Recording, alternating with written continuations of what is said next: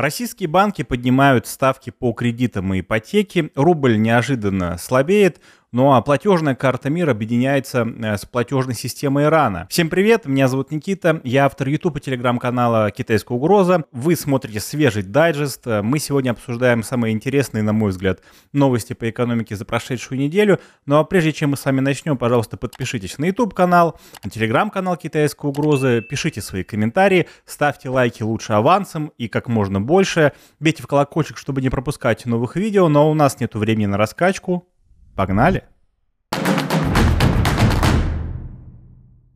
Начнем выпуск сегодня с российских банков. Э, там в октябре э, неожиданно повышаются ставки по ипотеке, как по первичке, так и по вторичке, а также повышаются ставки по обычным кредитам.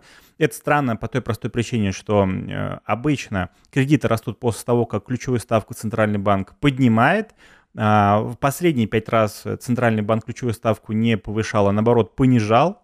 А, поэтому на данный момент рынок, банковский рынок капитала, он идет в разрез с логикой Центрального банка. Это очень странно, потому как э, банки, по сути, э, действуют в контрлогике с Центральным банком, потому как Центральный банк старается сделать э, денежные средства дешевле в системе, тем самым э, понижает ключевую ставку, делая кредиты доступнее. Коммерческие банки, наоборот, по всей видимости, хотят, чтобы кредиты были менее доступными. А Центральный банк стремится сделать сейчас э, ставку как можно ниже э, по той простой причине, что через денежные средства, через кредиты надеется запустить экономику. А у банков сейчас, видимо, немножечко другой, другой видение ситуации другое риск профилирования, э, другие возможности зарабатывать на тех денежных средствах, которые клиенты размещают на банковских счетах и которые Центральный банк дает этим самым коммерческим банкам и в, в связи с этим э, возникает вопрос, э, почему вот коммерческие банки существуют какой-то контрлогики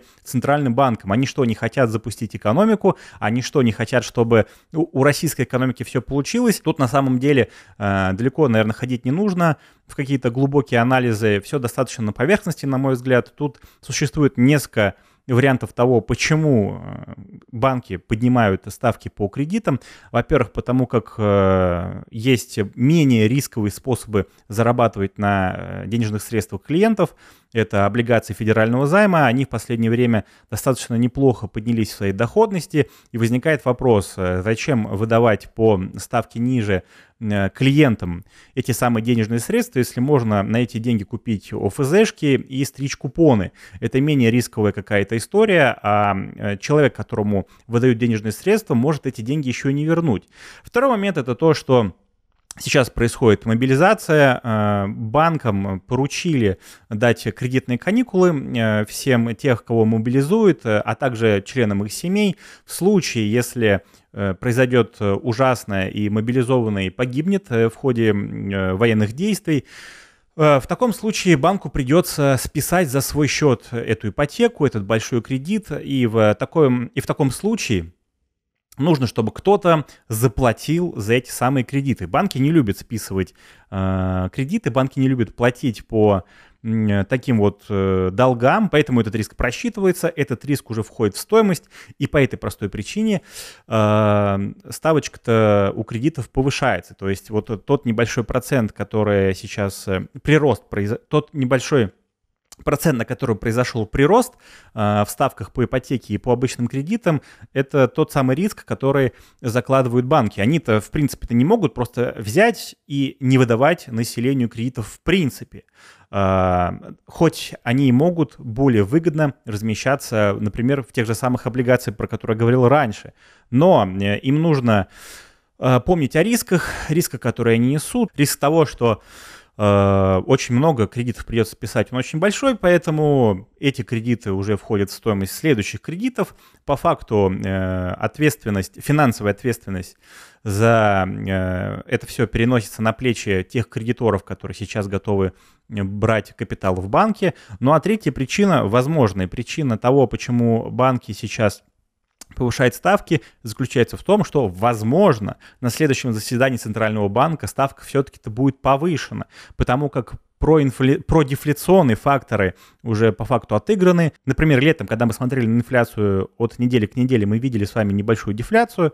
Э, это, это заключалось в том, что появлялись продукты сезонные, э, которые овощи и фрукты, которые становились дешевле, насыщали рынок, их было много, э, на пропитание надо было меньше денежных средств тратить, отсюда появлялась некая дефляция, которые даже в какой-то момент почему-то начали пугаться парламентарий, и стали говорить о том, что пора в России бороться с дефляцией, когда мы, в принципе-то, еще и инфляцию не побороли. Ну ладно, это, это как-нибудь в другой раз.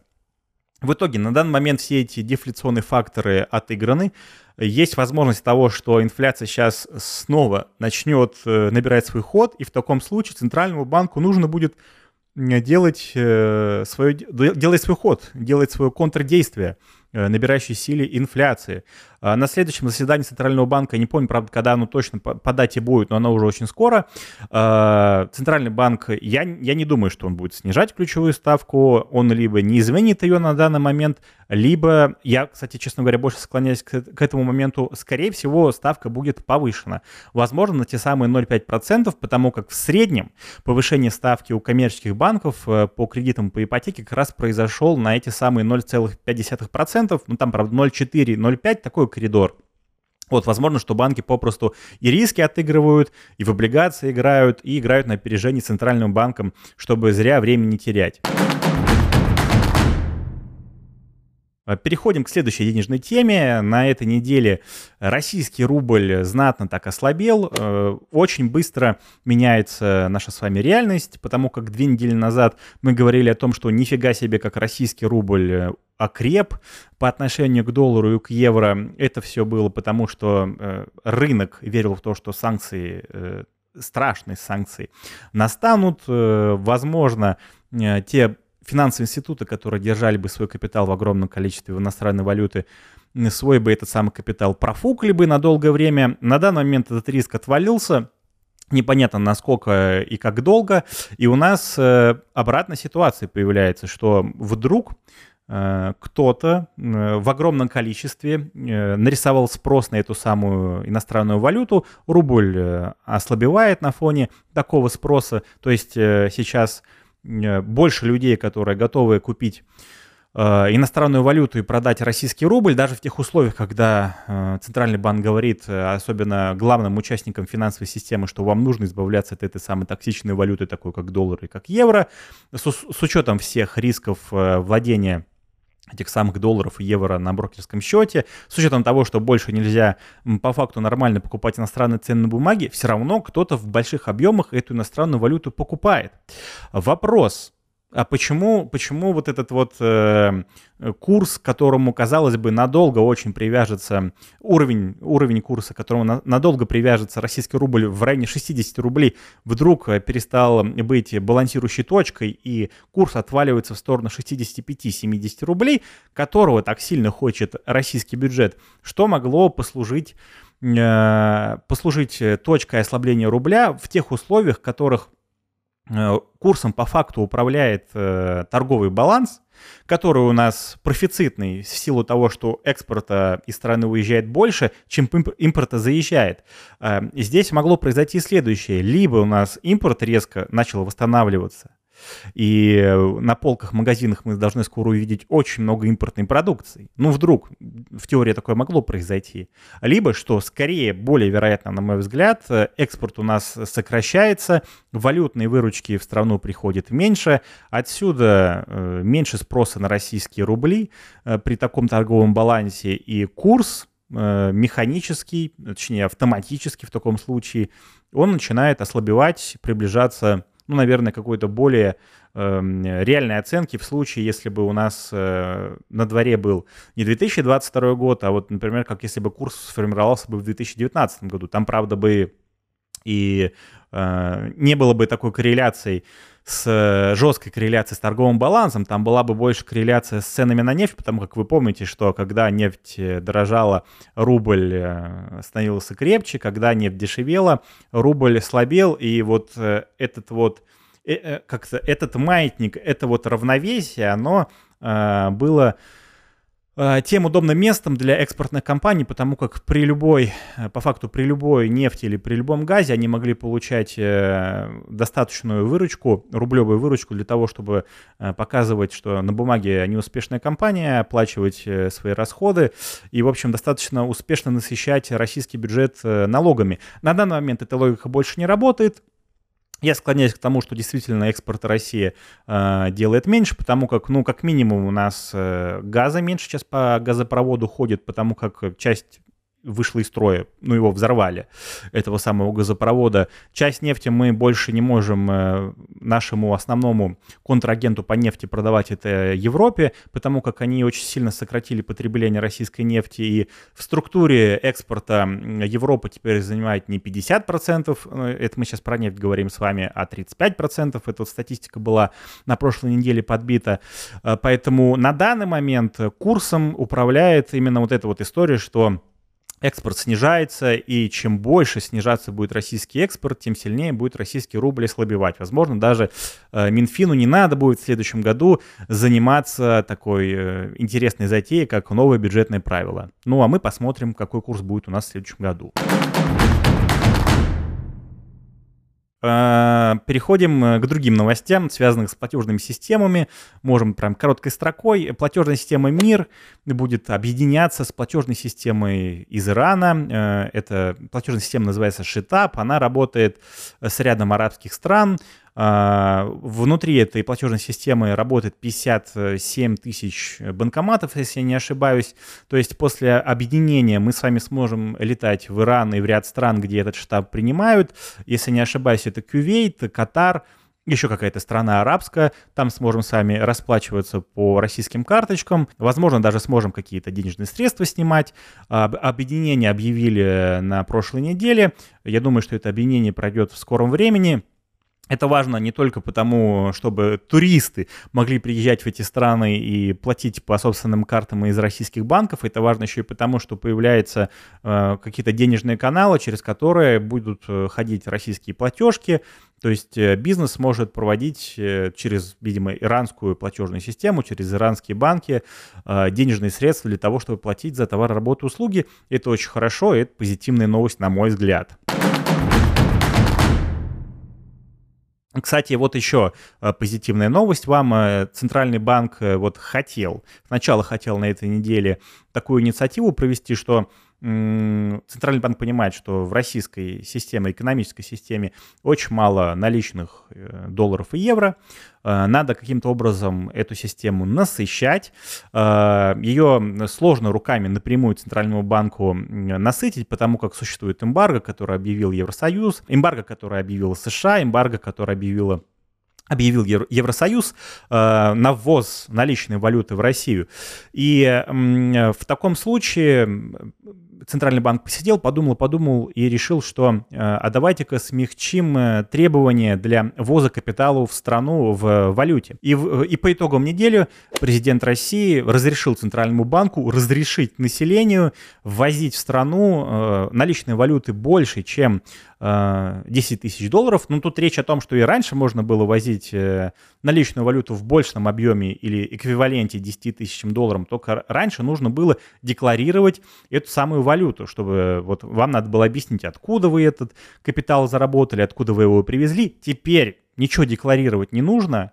Объемы на самом деле ну, не уточнены, в каком объеме можно будет наличной валюты привести в страну, может, там 12, 15, 20 тысяч долларов или 100 тысяч долларов будет ограничение. Но это существенно по поможет э, в, решить вопрос наличной валюты в нашей стране, потому как я думаю, что какие-нибудь находчивые люди сейчас будут выезжать э, в соседние страны, приграничные страны, где очень легко можно въезд-выезд оформить, доезжать до ближайших обменников, забирать оттуда всю валюту, наличную валюту, приезжать обратно в Россию, и на арбитраже зарабатывать, на арбитраже именно на личной валюте зарабатывать. Другой вопрос в том, что чтобы привести эту самую валюту в большом объеме, эту валюту нужно откуда-то получить. Например, если вы захотите привести евро, и вы будете вести их из Европы, то хрен вам кто даст вообще 10 тысяч евро в наличке вывести из страны. А, и когда увидят, что вы летите из Европы э, в Россию, вас очень сильно проверят э, на то, что вы везете. А, ну, я только такие, на самом деле, истории слышал. Вас даже проверить на предмет того, какие Э, элементы э, вашего э, технического снаряжения, назовем это так, вы везете в сторону. То есть, если у вас слишком новый iPhone, слишком новый ноутбук, его тоже могут у вас изъять потому как часть, часть товаров в Россию сейчас не завозится. Также вас могут проверить, и, если вы летите из США в Россию прямым рейсом, сколько долларов вы везете. Поэтому вопрос того, каким образом возить, возить, вывозить из определенной страны и возить в Россию наличные денежные средства, это вопрос, на мой взгляд, на данный момент э, более э, сложный. Э, как его будете решать вы, если вам нужно возить эту самую валюту, я думаю, вы можете поделиться со всеми в, в комментариях. Я очень с большим интересом на все эти комментарии поотвечаю, если мне будет что ответить, ну и с большим удовольствием буду читать. Так что делитесь своими историями, лайфхаками в комментариях. Ну а мы идем дальше. А, ну а теперь давайте немножечко небольшой блок про а, мировую экономику. Короткой строкой опять-таки поговорим про экономику США. Там инфляция снова разочаровала э, местных аналитиков, местных экономистов. Так, например, э, все ждали, что экономика замедлится в годовом выражении до уровня 8,1%. Она падла, сократилась только до 8,2%. В предыдущем месяце а, она была на уровне 8,3%, то есть за один месяц сокращение было 0,1%. 2%. Это на фоне того, что э, местный центральный банк ФРС, э, ФРС США повышает ключевую ставку несколько раз подряд на очень большие по местным, по местным меркам шаги на 0,75% пунктов. Скорее всего, на следующем заседании э, ФРС США ставка также будет повышена в принципе, в предвкушении э, такого вывода того, что раз у нас инфляция плохо падает, значит, нужно повышать ключевую ставку, рынок акций, рынок финансов, рынок криптовалюты и просел. То есть э, тут опять работает логика, что э, экономика не тащит, э, нужно каким-то образом сейчас свой капитал снова вынимать из рисковых активов, либо да, вынимать, либо наконец-то вынимать из, из рисковых активов. Э, в первую очередь это криптовалюты, если мы говорим с вами про акции, то это компании, у которых очень большая кредитная нагрузка, это компании малой капитализации, это какие-то стартапы, это IT-компании, ну, в общем, там, где есть какие-то риски того, что в ближайшее время такие э, компании доходы генерить не будут, соответственно, вряд ли эти акции будут расти в стоимости, из, э, в первую очередь, такие компании пострадали. Капитал потихонечку будет перебегать в федеральные, э, в ФЗ, в облигации федерального займа, вот как это правильно называется. А, и, собственно, да, это классическая реакция рынка на плохие новости про инфляцию. Ну и, да, повторюсь, скорее всего, на следующем заседании ФРС США ключевая ставка у них будет в коридоре Сейчас она 3,25, э, э, край этого коридора, ну, значит, э, скорее всего, будет 4%, 3,25-4%. Скорее всего, я ожидаю такой исход по ставке в США. Так, ну и последняя, самая интересная, самая забавная тема этой недели, которая вот произошла и которая, с которой я с интересом поизучал. Я лично в своем опыте э, с таким никогда не сталкивался. Плюс я даже в книжках о таком не читал. А министра финансов Великобритании уволили через 38 дней после того, как его назначили. А, в чем суть? Э, в Великобритании тяжелые времена, тяжелая экономическая ситуация, очень большой государственный долг, который годами накапливался. Триггерить этот самый, триггерить эту историю с долгом еще начала история с коронавирусом, Дальше у нас началась большая инфляция, дальше у нас начался военный конфликт на востоке Европы, э, дальше у нас э, начались большие цены на топливо, э, рост коммуналки для местных жителей. В общем, экономика себя не очень позитивно чувствует.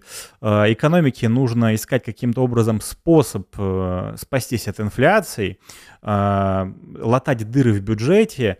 И э, единственным очевидным, на мой взгляд, очевидным вариантом, как решить эту ситуацию, может быть повышение налогов, потому как э, если занимать больше через УФЗ и латать дыры в бюджете, это раздувать госдолг, который на данный момент у Великобритании больше, по-моему, 100%, если не ошибаюсь, 100% к годовому ВВП. То есть для того, чтобы все долги э, Великобритании отдать, ей нужно целый год вот поработать, столько, сколько они смогут заработать, отдать своим э, кредиторам. Только в этом случае э, э, экономика Великобритании освободиться от долгов. Им, правда, нахрен это не надо, но в любом случае э, госдолг обслуживать сложно, добирать госдолг не хочется.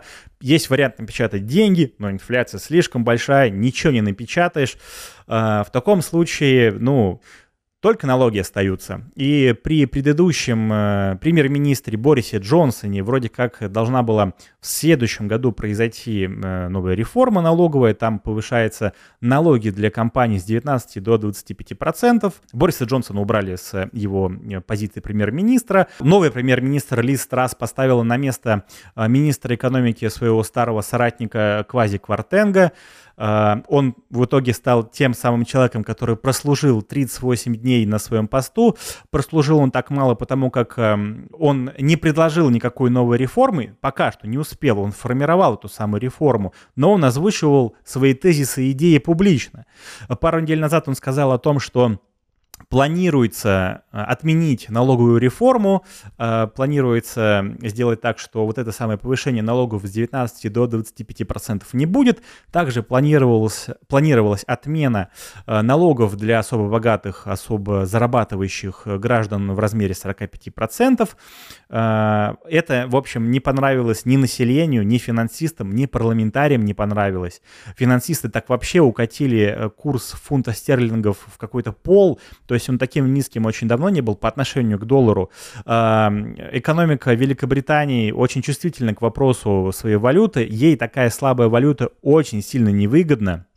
А, а, к тому же э, не стоит забывать о том, что этими налогами планировали насытить бюджет, планировали сделать так, чтобы можно было как-то управлять вопросом долга, и в, таки, в таких условиях можно будет бороться с инфляцией, потому как э, на, на большее количество денежных средств э, Центральный банк Великобритании будет понимать, что можно повышать ставочку, никто не будет лишние УФЗшки размещать, чтобы этот самый госдолг набирать, и инфляция, борьба с инфляцией будет более эффективной.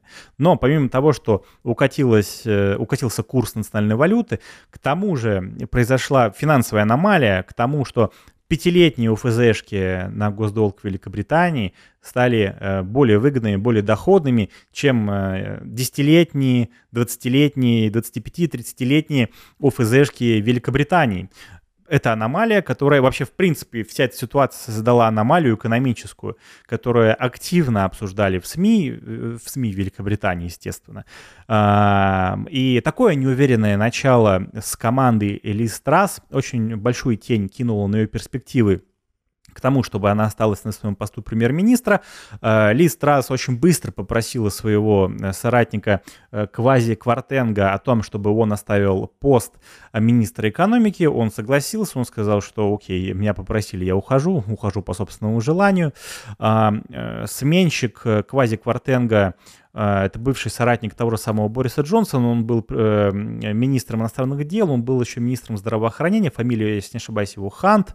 В общем, э, старый знакомый э, политическому истаблишменту кадр, он обещает, и как Ли Страс говорит, он не будет никак трогать никакие налоговые реформы. В следующем году все-таки, по всей видимости, это самое повышение с 19 до 25% пройдет, но то, как неуверенно решила начать э, на посту Лиз Траст э, на посту премьер-министра, это очень плохо на ней отразилось, потому как и ее соратники в, анонимно, как пишут всякие блумберги, говорят о том, что хотят, чтобы она ушла с поста премьер-министра. Возможно, у нас скоро будет Потенциальный импичмент э, в сторону Ли Страс, и, возможно, это будет самый недолгоиграющий премьер-министр Великобритании. Да, там существует правило, в рамках которого, по-моему, она целый год не может уйти с поста а, если, правда, она сама не попросит. Э, но это тоже нужно уточнять. Я вот в политическом контексте Великобритании не эксперт, к сожалению. Но э, в букмекерских конторах уже принимают ставки. Там очень специфическая пари сейчас в Великобритании происходит. Э, сейчас какой-то YouTube-канал стримит э, э, какой-то салат, э, как загнивает салат, и э, в ходе стрима э, написана информация о том, что э, мы хотим посмотреть, что произойдет раньше. Э, этот салат загниет в течение 32 дней, как написано на сроке годности этого самого салата, либо в течение этих 32 дней э, премьер-министр Ли Страс перестанет быть премьер-министром. То есть кто сильнее, кто дольше продержится в этой реальности салат, либо премьер-министр Лиз Трасс. И говорят, что шансы на то, что Лиз Трасс э, проиграет Салату 1 к 6 по версии букмекеров. Я в этом плане не могу никаких ставок сделать. Э, но это очень достаточно любопытно, и я думаю, что мы продолжим следить за этим с большим интересом, потому что кейс действительно очень-очень-очень интересный. Ну что ж, друзья, у меня на этом все. Я надеюсь, вам э, все понравилось. Э, прежде чем мы закончим, обязательно подпишитесь на этот канал. Подпишитесь уже, сделайте, сделайте эту серую кнопку красной или какой она там должна быть по цвету. Просто вот чтобы у вас появилась надпись «Подписаться». Поставьте лайк, это несложно, мне это очень важно, пожалуйста. Бейте в колокольчик, чтобы не пропустить новых видео, пишите комментарии по поводу этого видео, давайте обсуждать, давайте с вами активнее обсуждать то, что э, было в этом выпуске, какое насыщение информации произошло. Э, мы увидимся с вами уже в эту среду э, на новом видео. Я желаю вам хорошего выходного дня. Также я желаю вам хорошей рабочей недели. Так что до скорых встреч и пока.